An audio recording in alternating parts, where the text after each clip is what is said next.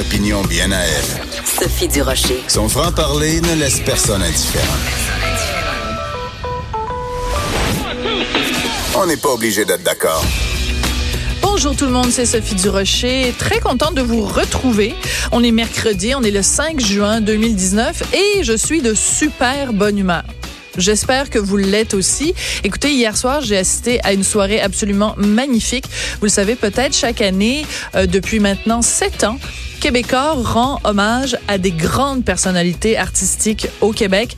C'est la soirée hommage québécois. Et hier, euh, au fil des ans, tiens, on a honoré des gens comme Raymond Lévesque, des gens comme René Claude, des gens comme Janine Suto. Et hier soir, on honorait euh, Denise Boucher, l'auteur des Faits en soif, et on honorait Louise Forestier.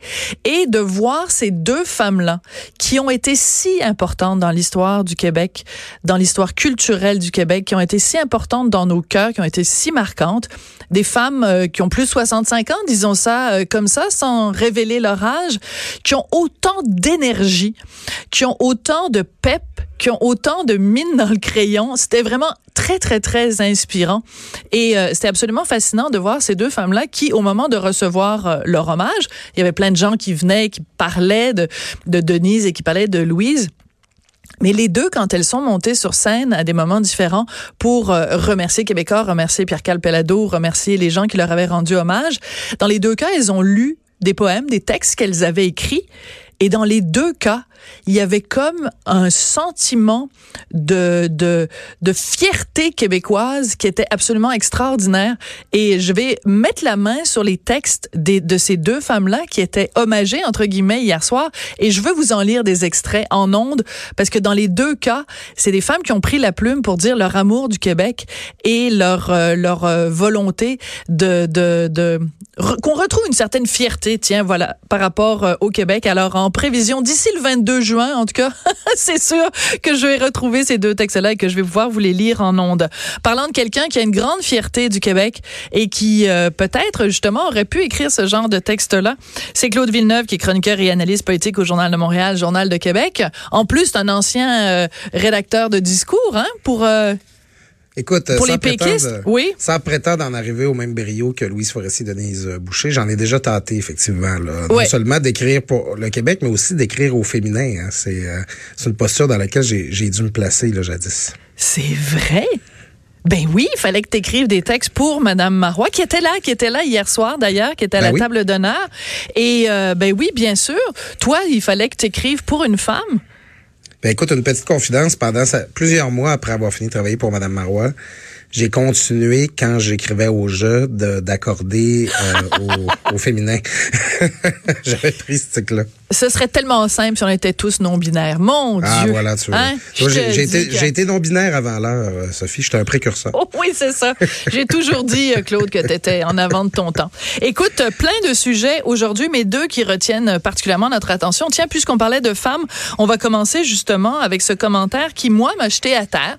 Euh, Hélène David, donc euh, députée de, de l'opposition, qui, euh, bon, comment résumer ça? Essentiellement, il y a une, une, une nouvelle salle qui euh, s'appelle, qui a été nommée en l'honneur de Marie-Claire Kirkland. On se rappelle que c'est la première femme euh, députée de l'Assemblée euh, nationale, parce que pour les plus jeunes qui nous écoutent, avant, non seulement les femmes n'avaient pas le droit de vote, mais les femmes n'avaient pas le droit d'éligibilité. Ce que ça signifie, c'est que les femmes n'avaient pas le droit d'être élues. Tu pouvais pas être député, tu pouvais pas te lancer en politique. Bref, donc on étudiait euh, la loi euh, 21, le projet de loi 21 sur la laïcité, et Hélène David a dit "Mon Dieu, c'est un triste hasard qu'on soit dans une salle qui honore une femme."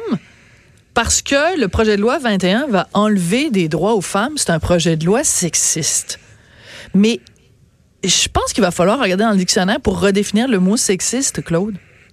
Écoute, euh, de un, c'est terriblement cheap, là, euh, tu sais, de, de, Dans le sens en dessous de la ceinture, oui. Tout à fait, tu sais, dans Ouais. le sens d'abord de faire parler une personne qui est décédée, là, puis euh, qui, je sais pas, là, moi, je, Marie-Claire Carclan-Casgrain, vu l'époque où elle a vécu, là, j'imagine que, en tout cas, je sais pas si, que- quelle, quelle, quelle, euh, opinion elle aurait eu sur euh, le passe du voile à la fonction publique, là, Ben- mais je pense que présumer de ça, déjà, euh, c'est euh, c'est déjà hautement présomptueux. En plus, bon, on essaie de, on voudrait embarrasser le gouvernement, là, le faire se sentir normal, justement, alors qu'on inaugure cette nouvelle salle-là, euh, que bon, que le, faire dire que François Legault là, est pas à la hauteur de la mémoire de cette femme-là qu'on honore. Et de, je me demande par ailleurs si ça avait été dans la nouvelle salle Pauline Marois, parce qu'il y a une salle Claire Kirkland Casgrain et une salle Pauline Marois qui, qui ont été inaugurées à l'Assemblée nationale. Est-ce qu'Hélène David, si elle avait été dans, dans la salle Pauline Marois, elle aurait dit alors je, je suis convaincu que Mme Marois, elle est fière de nous voir euh, aujourd'hui là, travailler dans ce sens-là, là, elle qui a, qui a, travaillé elle aussi sur la laïcité quand elle était première ministre. À un moment donné, c'est que c'est comme un buffet, là. C'est que tout le monde s'approprie les symboles de l'histoire, essaie de leur faire dire ce qu'ils veulent. Moi, je trouve que euh, ça n'a pas sa place en politique. Puis on n'est pas en train de débattre des idées là, alors qu'on fait de la, de, l'espèce de sémantique sur ces questions-là. Maintenant, tu, poses la question du sexisme. Euh, il y a une conception du féminisme qui, qui, nous amène à penser que porter le voile, ben c'est pas nécessairement quelque chose de hyper féministe dans la vie. Là. Alors euh, non, moi je je, je, je, je, reconnais pas la validité de l'argument d'Hélène David ici. Et ça nous rappelle un petit peu, puis on va revenir évidemment euh, euh, au projet de loi 21, mais ça nous rappelle un petit peu, euh, à un moment donné, et corrige-moi si je me trompe, il me semble que c'était un duo, parce que souvent les libérales viennent en paquet de deux. c'était un duo, c'était, si je ne me trompe pas, Christine Saint-Pierre et Marois Rizki qui avaient dénoncé les propos de François Legault dans le dossier Gertrude Bourdon. Euh, en disant que c'était sexiste et que si Gertrude Bourdon avait eu euh, des testicules, euh, elle jamais il n'aurait divulgué le contenu de ses SMS. Oui, c'est ça. Là. On a, on... C'était pas dit comme ça, on s'entend là. Mais... Ouais, mais on avait évoqué que c'est que c'était un traitement différencié pour une femme là, que François Legault lui avait fait subir. C'est ce qu'on avait prétendu.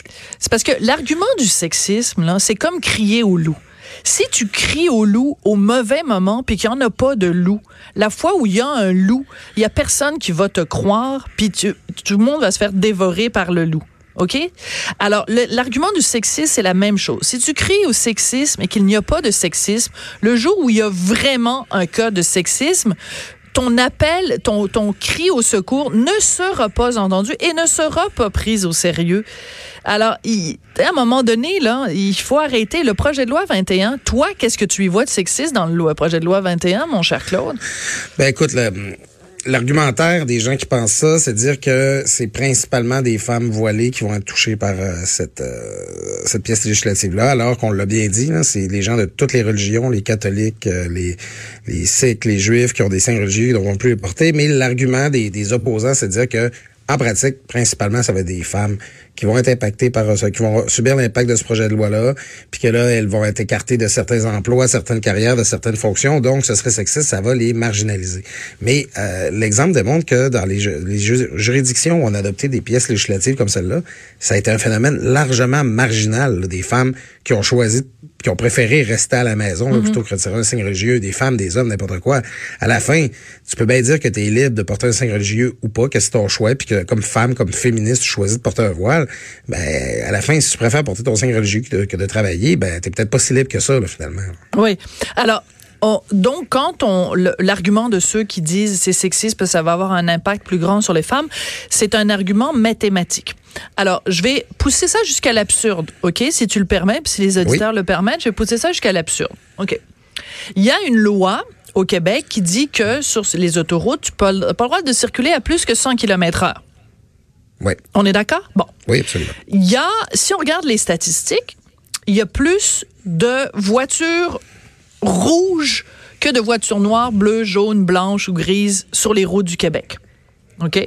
Donc, si je suis le même argumentaire mathématique, je vais dire que la loi euh, de, de, le code de la route est euh, discriminatoire envers les voitures rouges parce que l'impact est plus grand sur les voitures rouges parce qu'il y a plus de voitures rouges sur la route.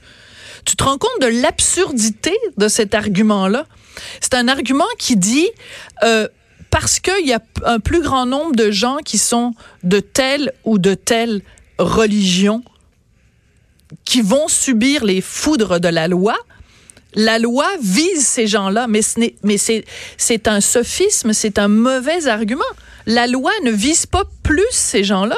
C'est juste qu'en quantité, il y a plus de ces gens-là qui sont qui sont présents sur le territoire.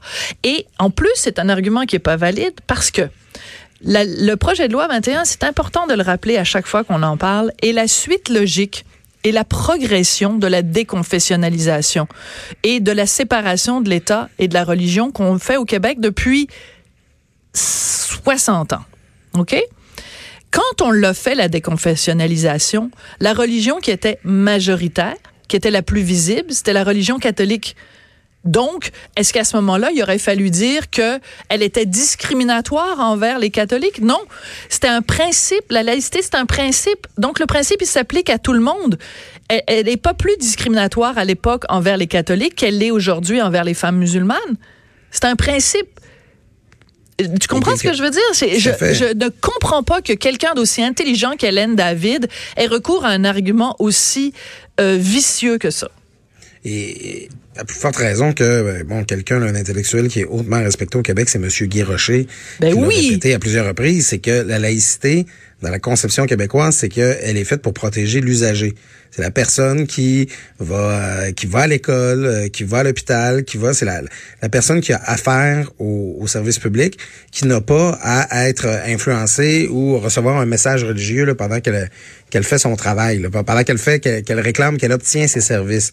Là, dans la conception, disons inclusive, dite inclusive, la laïcité défendue par le Parti libéral, c'est maintenant les employés là qui doivent être protégés. Là, c'est eux qui leur droit d'afficher leur euh, leur préférence religieuse devrait être protégé, alors que l'usager, lui, devra être euh, être exposé à des messages religieux qui peuvent être euh, choquants à ses yeux, qui peuvent être ben dérangeants oui. à ses yeux. Alors, on a parlé, c'est Lise, la collègue Lise Ravary qui, qui donnait l'exemple d'une jeune femme qui irait, par exemple, dans un poste de police, oui. se plaindre de subir de la violence à la maison parce qu'elle refuse de porter le voile, qui serait reçue par une infirmière, euh, une, pardon, un policier à voler. Donc, c'est l'usager qu'il faut protéger, c'est celui qui requiert les services publics, pas l'employé. Oui, ou même, euh, regarde, le, le, un, un enfant à l'école qui euh, est... Euh, je sais pas, a des, a des problèmes parce que ses parents le forcent à aller à l'école, euh, à l'école, euh, mettons, à des cours de catéchèse le dimanche. Oui. Et moi, il y a plein d'amis de mon fils qui vont à des cours de catéchèse le dimanche. Je, personnellement, je ne comprends pas. Euh, mais mettons qu'un enfant, il, il, est mal à l'aise avec ça, il est pas bien avec ça. Il va voir son prof qui porte une, une croix autour du cou. Ben, je veux dire, non, ça marche pas. C'est, c'est, c'est, c'est les, les, les, les opposants au PL 21 mettent eux-mêmes l'accent sur les femmes musulmanes qui portent le voile, parce que toutes les femmes musulmanes ne portent pas le voile, et le font volontairement pour euh, euh, rendre euh, odieux le projet de loi 21. Mais ce sont ce sont eux qui braquent les projecteurs sur la religion musulmane parce que le projet de loi lui-même ne fait aucune distinction entre les religions. Et moi, chaque fois que je les entends, les opposants, utiliser ce genre d'argument, ça me fait penser à ce bon vieux dicton, quand tu veux tuer ton chien, tu dis qu'il a la rage. Quand tu veux critiquer un projet de loi, tu as juste à dire qu'il est discriminatoire envers une religion, préférablement, évidemment, envers la religion euh, musulmane. Et là, évidemment, là, tout le monde dit, ah ben oui, ah, c'est écœurant, c'est bien effrayant. Mais ils, ils, ils instillent de la, de l'islamophobie dans ce projet de loi 21, alors qu'il n'en a pas. Alors à un moment donné, il faut dire les choses, euh, les dire les choses comme elles sont. Puis l'argument des femmes, je m'excuse, mais je veux dire, euh, les hommes qui portent la kippa, là, je veux dire, euh, supposément qu'on n'a pas de chiffres. Fait qu'on le sait-tu combien il y a de, de, professeurs ou de directeurs d'école ou de, ou, de, ou de policiers ou de juges ou d'avocats, en fait, toutes les, les, les positions qui sont visées par PL 21. Il y en a combien qui portent la kippa? Vu qu'on n'a pas de chiffres, comment peut-on se baser sur euh, les chiffres d'Hélène David pour dire ah ben oui, ça touche plus les femmes que les hommes? On le sait pas. Ah, puis si tu me permets de dire ça un peu, Sophie, on va revenir Oui. vite au sujet, mais sur cette affaire-là, là, l'argument numérique, ça, c'est le pire piège à con qu'il n'y a pas, là, dans le sens que c'est une critique récurrente, puis moi, quand j'étais au gouvernement du Parti québécois, on l'avait, vous avez pas de chiffres, vous savez pas ça concerne combien de personnes, vous avez pas d'idée. Puis quand le gouvernement Legault, là, a voulu, a fait mine de vouloir savoir co- combien de personnes ça concerne dans la Voilà. scolaire, vous faites de la ségrégation, vous faites du profilage, vous voulez, vous, vous, vous, vous, vous, vous intéressez, vous vous mêlez de la vie privée de vos employés. Là, c'était écœurant. Ça avait pas de sens de Voilà. vouloir avoir un projet de la, portrait de la situation. Damn if you euh, do, damn if you don't. exactement ça. Oui. Si tu le sais pas, tu sais pas de quoi tu parles. Si tu veux le savoir, t'es un écœurant, t'es un voyeur, t'es un t'es un ça. Tu sais, il y a comme, c'est, ça témoigne de la mauvaise foi des opposants dans ce, dans ce débat-là. C'est que finalement, euh, on, on voudrait que le débat se vide pas, qu'il qu'il finisse par mourir de sa belle mort, comme ça va arriver en fermant, balayant tu- du revers de la main toutes les approches pour pouvoir le régler. Mais à un moment donné, il va falloir, il faut s'en servir à bras le corps et euh, s'en- saisir. Et euh, oui, euh, l'adopter cette loi-là et passer à autre chose. Moi, je pense que ça ne mettra pas fin au débat. Je pense qu'il va continuer d'avoir des contestations, des discussions, puis c'est correct que ce soit le cas. Ben oui, bien Mais à un sûr. moment donné, il va au moins avoir, avoir il va au moins falloir avoir posé des gestes puis être capable de revenir sur ces gestes-là dans 5-10 ans pour voir où est-ce que ça nous a mené. Tu. Ouais. Alors un autre argument qui est, euh, c'est tellement agréable de prendre l'argument, les arguments de ton adversaire puis de les démonter un par un. C'est vraiment un exercice intellectuel jouissif et, et, très euh, très satisfaisant. Euh, un autre argument qui est utilisé par Hélène David, elle dit ben si le mari qui est musulman porte une barbe, est-ce que lui va être touché? Est-ce qu'il va avoir des problèmes de progression d'emploi? Est-ce qu'il va perdre son emploi? La réponse c'est non. Il ne perdra pas son emploi car la barbe c'est un signe biologique physique. Bon, alors premièrement, elle-même fait de la de la discrimination parce que elle elle ne reconnaît pas le fait que justement pour les pour les musulmans qui euh, suivent euh, le, parce que je veux pas utiliser évidemment le, des mots qui pourraient porter à confusion, mais disons qu'il y a une interprétation plus rigoriste de, de des, des principes religieux on demande aux hommes de porter la barbe et supposément qu'on demande aux hommes de porter le voile. Mais, mais c'est jamais juste porter le voile, hein. C'est pas, c'est cacher toutes les parties de son corps, hein. Je veux dire, il y a jamais une femme qui se promène avec une robe euh, bretelle avec un voile. On est d'accord. Donc, elles portent un pantalon qui cache leurs jambes. Elles ont des vêtements très longs avec des manches longues qui, portent, qui cachent les bras, même en plein été. Bon, alors, donc, Hélène David dit, euh, ben là, c'est pas correct parce que le gars, on lui demande pas d'enlever sa barbe. Ben, c'est parce que tu es en train d'utiliser un contre-argument, parce que dans le fond, c'est la religion elle-même qui a des demandes différentes pour les hommes et pour les femmes. C'est pas PL 21 qui est différent pour les hommes et pour les femmes. PL 21 fait juste répondre à un signe religieux. Donc, tu devrais plutôt, Madame David, vous devriez plutôt vous tourner vers la religion musulmane et dire pourquoi avez-vous des critères extérieurs de signes religieux qui sont différents pour les hommes et les femmes? C'est pas ça qu'elle fait. Elle se tourne vers PL 21 en disant pourquoi vos critères sont différents pour les hommes et pour les femmes? C'est le monde à l'envers, Claude.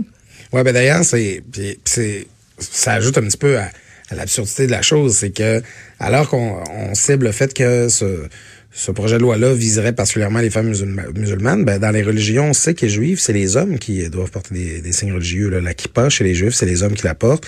Chez les sikhs, c'est le, le turban, c'est les hommes qui le portent. Et euh, c'est on- eux, on les oublie, là. Tu sais, genre, on, on oui. par- c'est pas- parce qu'il faut servir cet, cet argument-là que ce serait les femmes, à plus forte raison musulmanes, qui seraient touchées. Ben, on oublie qu'il y a d'autres religions qui fonctionnent différemment. Et c'est pour ça, finalement, qu'il faut établir un principe d'application générale. C'est tes signes religieux, tu les laisses à la maison, tu les portes sur la rue si tu veux, mais pas quand tu es devant une classe. Puis, les, gens ils disent ah mais il avoir du cas par cas, puis c'est différent, on va-tu mesurer les croix puis tout ça? Mais non, mais à un moment donné, c'est de faire signe de discernement là. Tu sais, je veux dire si Ben oui. si, si, si t'as un crucifix là en dessous de ton col boutonné là, il y a personne qui va venir euh, Mais non. vérifier. Là, si, si t'as un tatou là euh, à connotation religieuse, là, on va pas venir te l'enlever avec une râpe à fromage. Là, tu sais, ça, ça, ça, ça va aller. Ah Bon, mon Dieu! pour Tu viens de finir. Non, mais tu sais pourquoi tu as cette image-là en tête? C'est parce que tu as vu le film Hochelaga il y a quelques Ah, années. oui, ah, c'était dégueulasse. Ah, ben c'est une des affaires les plus répugnantes que j'ai vues de ma vie. Ah, dégueulasse. Oui, ok. Ben, bon. c'est ça, tu sais, je veux dire, à un moment donné, il faut faire preuve de discernement. Si tu, mais si tu portes quelque chose qui est très ostentatoire, qui est très visible, ben, c'est, à la limite, c'est une question de jugement, là. Il, il me semble, je comprends même pas, en fait, qu'on ait besoin d'adopter une De loi pour que c'est les gens, euh, d'eux-mêmes, se disent, bon, ben, c'est peut-être une expression de moi-même que je devrais garder pour chez moi. À plus forte raison quand tu affirmes que c'est ton choix de le porter. Ouais. Alors, une dernière chose, elle dit donc Hélène David, là, je vous ai cité ce qu'elle disait tout à l'heure. Est-ce qu'elle dit le mari qui est musulman qui porte la barbe, est-ce qu'il va perdre son emploi? Il ne perdra pas son emploi. C'est parce que arrêtez de dire que les gens vont perdre leur emploi. Hélène David, est-ce qu'elle peut reconnaître au moins qu'il y a la clause grand-père? Les gens, arrêtez de dire les gens vont perdre leur emploi. Premièrement, ils perdront pas leur emploi parce qu'il y a la clause grand-père. Et deuxièmement, ils perdront pas leur emploi parce que vous êtes en train d'inverser le fardeau de la preuve. On n'est pas, il n'est hors de question que quelqu'un perde son emploi. Ce dont il est question, c'est quelqu'un qui refuserait de se conformer à ce règlement qui est aussi simple que ne portez pas de casquette sur votre lieu de travail. Si cette personne-là refuse de se plier au règlement, c'est elle qui se refuse au travail. C'est pas le travail qui la refuse. Alors, il faut arrêter d'inverser l'argument. Moi, j'en ai vraiment le ras-le-pompon des gens qui, euh, qui tu sais, opposez-vous à PL 21, j'ai aucun problème avec. Au contraire, en temps de démocratie, discutons-en. Mais ce genre d'argument fallacieux là, de Hélène David, ça ne tient pas debout, ça ne tient pas la route, et c'est une déformation de ce qu'est PL 21. Et honnêtement, je me serais attendu à des arguments plus solides et plus euh, et plus euh, voyons, plus solide de la part de quelqu'un euh, de l'intelligence d'Hélène David. Ben, ce qui est plus dommage là-dedans, c'est qu'Hélène David, comme parlementaire, est réputée être une femme assez modérée, euh, assez euh, qui parle, qui pèse bien ses mots, et la voir arriver dès le premier jour de la, la troisième partie de cette commission parlementaire-là avec avec ces arguments-là qui relève une certaine agressivité. Euh, ça, quand je dis agressif, pas nécessairement dans le ton, mais le propos est, est, assez dur. Euh, ça regarde pas bien pour l'adoption du projet de loi d'ici la fin de la session. Là. là on a l'impression que les libéraux sont vraiment sur le sentier de la guerre et c'est pas une bonne nouvelle pour un débat qui devrait se dérouler dans la plus grande sérénité, sérénité possible. Tout à fait. Et euh, un mot en terminant, Pascal Bérubé qui vraiment, de plus en plus, je trouve, est vraiment un, un parlementaire euh, qui est toujours juste, calme, pondéré. Euh, on lui a demandé ce qu'il ce pensait de ça. Il a dit que euh, il dit interpréter les pensées posthumes d'un ou d'une élue, ça me répulse. Laissons les morts tranquilles. Là. Et euh, tu sais, c'est comme quand les gens disent "Ah, oh, René Lévesque aurait pas aimé ça" ou Churchill aurait pensé telle affaire. Regarde, arrêtez de faire parler les morts là. Puis, ah, écoute, tout René va bien Lévesque, Là, René Lévesque, il reste même plus de doublure dans son cercueil. Là, oh. Ils font spinner. bon, Changeons de sujet. Euh, ben, changeons de sujet, oui puis non. Écoute, à Amstead, donc on se rappellera tous ah. évidemment euh, les commentaires euh, pleins de modération, de nuances et de subtilité euh, du maire de Amstead, dans l'ouest de l'île de Montréal, qui avait dit, euh, William Steinberg, qui avait commencé en disant que c'était du nettoyage ethnique. Après, il a dit, c'est du nettoyage ethnique... Attends, comment il avait... Indirect. Euh, indirect, ou en fait, il avait comme modéré. Tu sais, c'est comme du nettoyage ethnique soft. Excusez-moi. Ça, me fait penser au quatrième rang Reich d'RBO. Euh, Robert Boissé disait, est-ce qu'on peut les exterminer euh, un peu? Un peu. C'est comme, c'est comme, excuse-moi, mais c'est comme la commission sur les, les, les, les, femmes et les filles autochtones qui disent un, un génocide planifié ben, versus un génocide improvisé, un génocide spontané. Hey, qu'est-ce qu'on fait, Minou, à soir? Hey, on fait un génocide. C'est quoi ça? Un génocide planifié.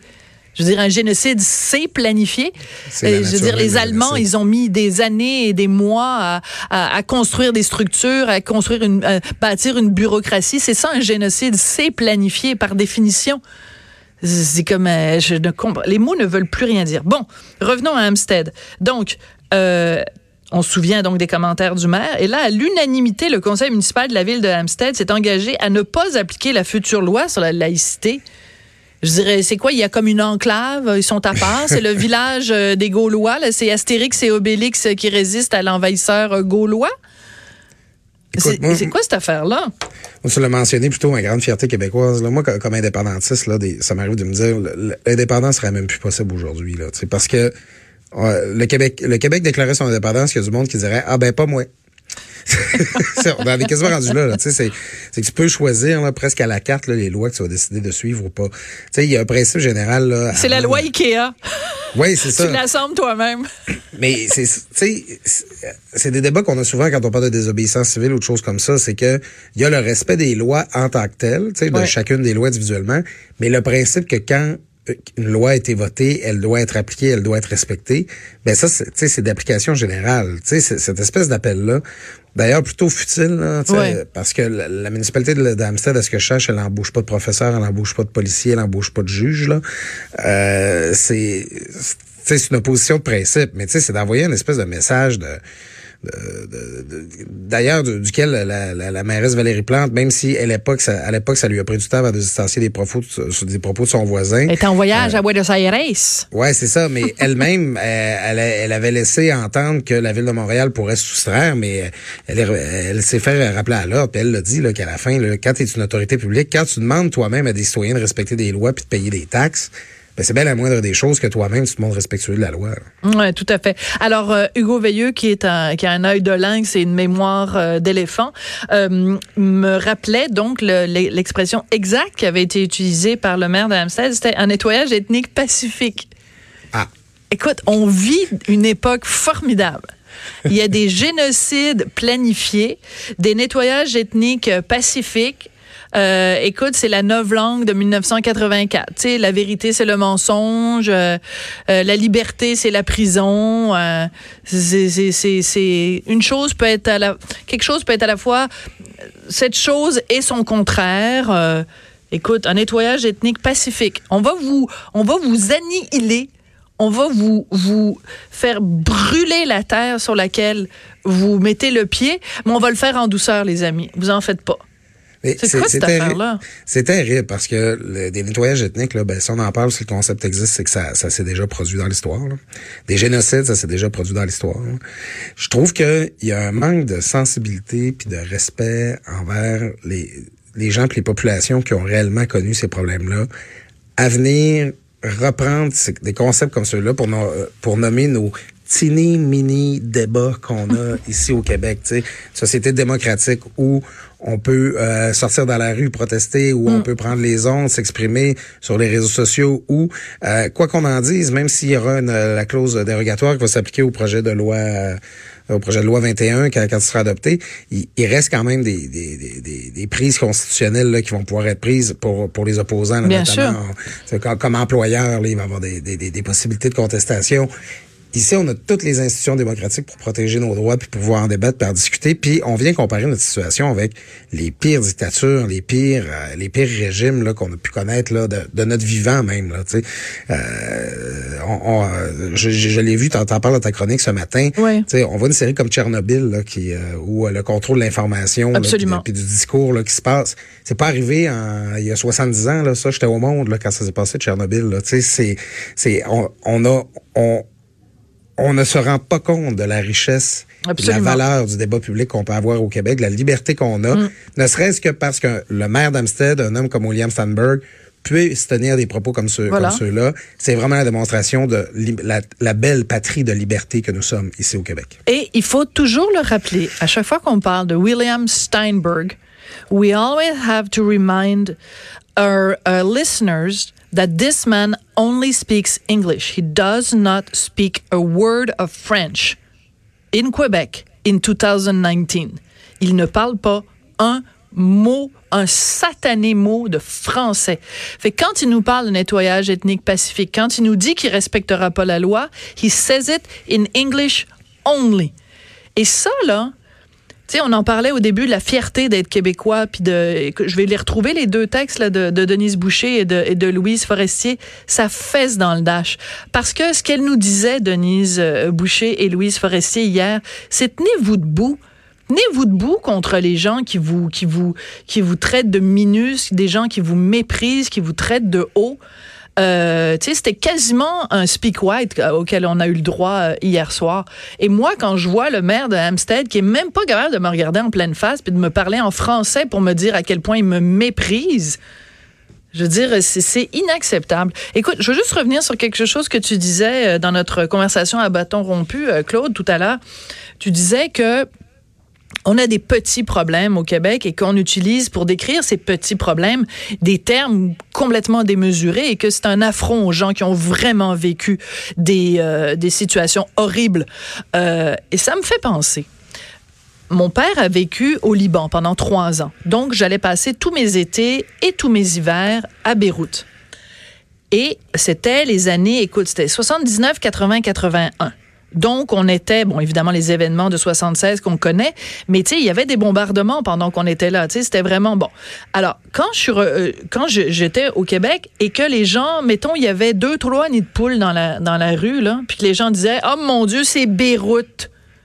Tu ne peux pas savoir comme ça me choquait. Puis je me disais, plein d'immigrants libanais qui sont venus s'installer ici à Montréal, au Québec, euh, qui ont choisi le Canada comme terre d'accueil pour fuir justement les bombardements, pour suivre pour fuir la guerre civile, puis ils arrivent ici, puis on leur dit Hey les amis, nous on a deux, trois petits cratères dans la rue, puis on trouve que c'est Beyrouth.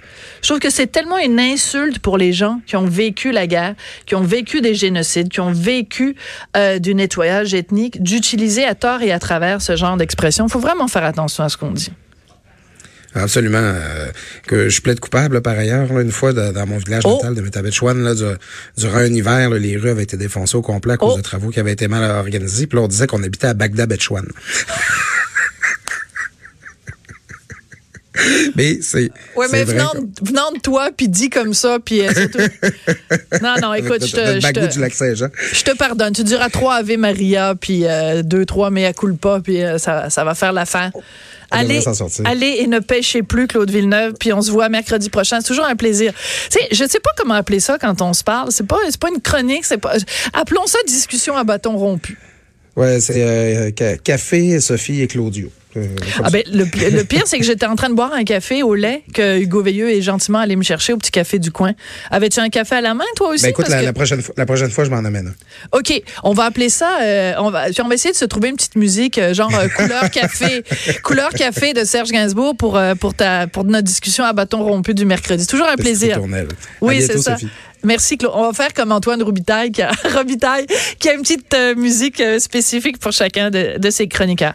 On, au retour, après la pause, on va parler avec Julia Posca de l'Iris. Est-ce que le mouvement des jardins est en train de perdre sa raison d'être et de devenir plus comme une banque? Ben là, à ce moment-là, autant aller dans une banque. Pourquoi est-ce que les mouvements des jardins, les caisses, sont en train de perdre leur personnalité? La réponse après la pause. On n'est pas obligé d'être